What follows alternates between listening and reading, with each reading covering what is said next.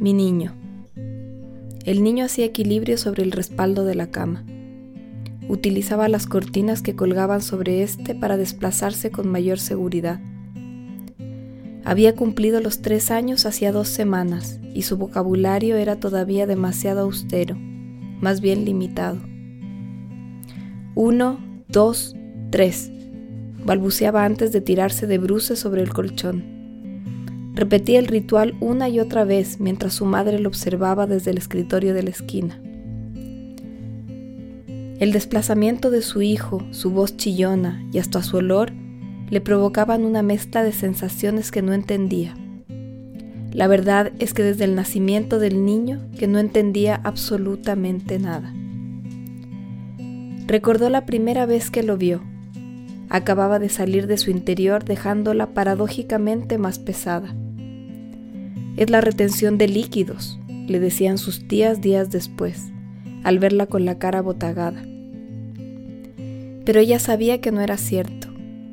Algo tenía ese niño, algo raro e inquietante que la habían dejado con un peso extra que no sabía si podría cargar.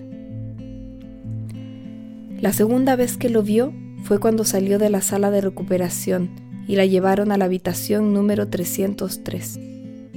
Ahí estaba, situado en la mitad de una cuna de plástico que lo mostraba como en un escaparate. La sensación en ella se incrementaba. Tomó al niño en sus brazos. En realidad fue su esposo quien lo depositó allí sin siquiera preguntarle.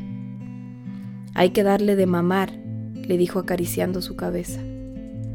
La mujer se quedó mirándolo unos segundos. Sus ojos se encontraron y otra sensación empezó a brotar en su interior. Su olor, ese olor que era como droga. Cómo podía amarlo y temerle a la vez.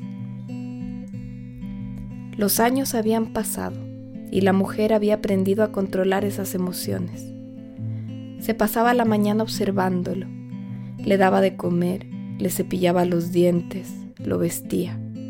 Dentro de tres semanas entraría al jardín de infantes, y aunque tenía cuidado de no mostrarse demasiado entusiasmada por el hecho frente a su esposo, la verdad es que la idea le provocaba paz.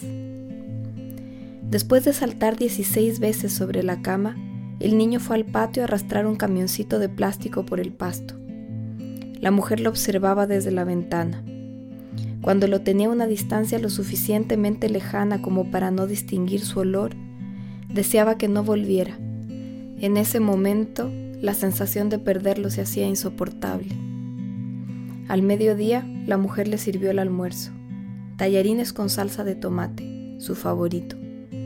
El niño engullía el alimento con una sonrisa y la salsa roja chorreaba por su mentón. A la mujer le dio un respingo y dejó caer el tenedor al piso. El niño lo recogió y lo devolvió a su mano gritando, Mami, mami. Todo va a ser mejor cuando hable, pensaba la mujer mientras enrollaba los últimos tallarines en el tenedor. ¿Por qué no hablas?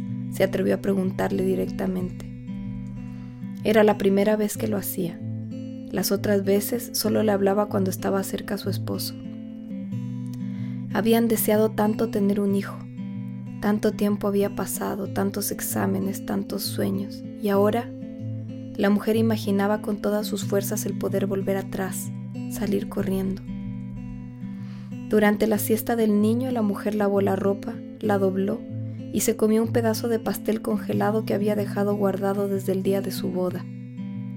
La comeremos cuando cumplamos los diez años juntos, le había dicho el esposo hacia siete mientras cubría el trozo con papel plástico de envolver. No sabía por qué se lo estaba comiendo ahora y sola. Simplemente se acercó hasta el congelador, lo sacó, lo puso sobre el mesón y empezó a llevárselo a la boca con una cuchara que terminó doblada mientras trataba de trozar el pastel congelado. El niño despertó 15 minutos después. Llegó solo desde su habitación. Hace un tiempo habían cambiado la cuna por una cama con barandas. La decisión le había provocado angustia a la mujer, pues el niño había adquirido el hábito de bajarse sin hacer el menor ruido, y a la mujer se le paraba el corazón cada vez que se lo encontraba parado en algún rincón de la casa.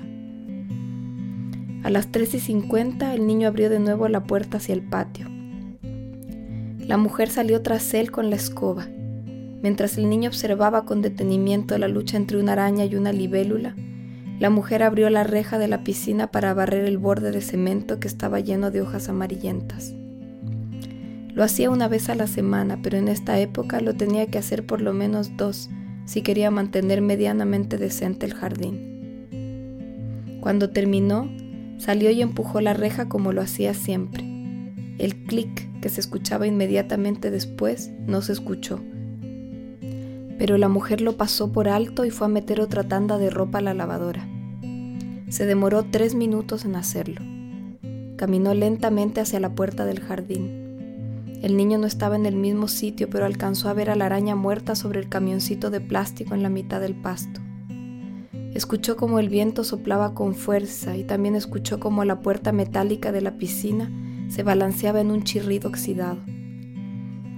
Salió lentamente con miedo de girar la cara en esa dirección. Finalmente lo hizo. El cuerpo del niño flotaba boca abajo sobre la superficie acuosa. Su corazón empezó a latir con euforia y su respiración le provocó un mareo. Dio la vuelta agarrando su garganta. De reojo creyó ver movimiento en el cuerpo que ya salía de su campo de visión, algo así como un espasmo. Corrió hacia su dormitorio el ventanal mostraba una imagen nítida de la piscina. Su teléfono celular descansaba sobre el velador. La punta de sus dedos alcanzaron a tocarlo, pero enseguida se recogieron hasta su pecho. Volvió a mirar hacia afuera. El cuerpito flotaba sin rumbo. No había olores, no había sonidos. Cualquier movimiento había cesado. Respiró profundamente. Hace mucho tiempo que no lo hacía. Eran las cuatro y cinco minutos y ella seguía parada en la misma posición. El pensamiento súbito de la inminente llegada de su esposo la invadió junto con un ataque de tos. Al principio golpeó su pecho con el puño para aliviarlo, pero no funcionó. Intentó aclarar la garganta expulsando un sonido agudo, pero solo provocó que el ataque se intensificara. Tosió nuevamente, y de su garganta empezaron a emerger los restos de la torta que salían disparados hasta estrellarse contra la ventana. La mujer se tomó la garganta instintivamente. La torta ahora brotaba como un volcán en erupción. Estaba a punto de perder la conciencia. Al otro lado del vidrio, alcanzó a distinguir el agua que se mecía al compás del viento, pero en la imagen que se iba haciendo borrosa ya no encontraba al niño. Cayó de cara contra el piso y ahí en un rincón, justo antes de perder la conciencia, le pareció ver una cara chorreante, azul y sonriente.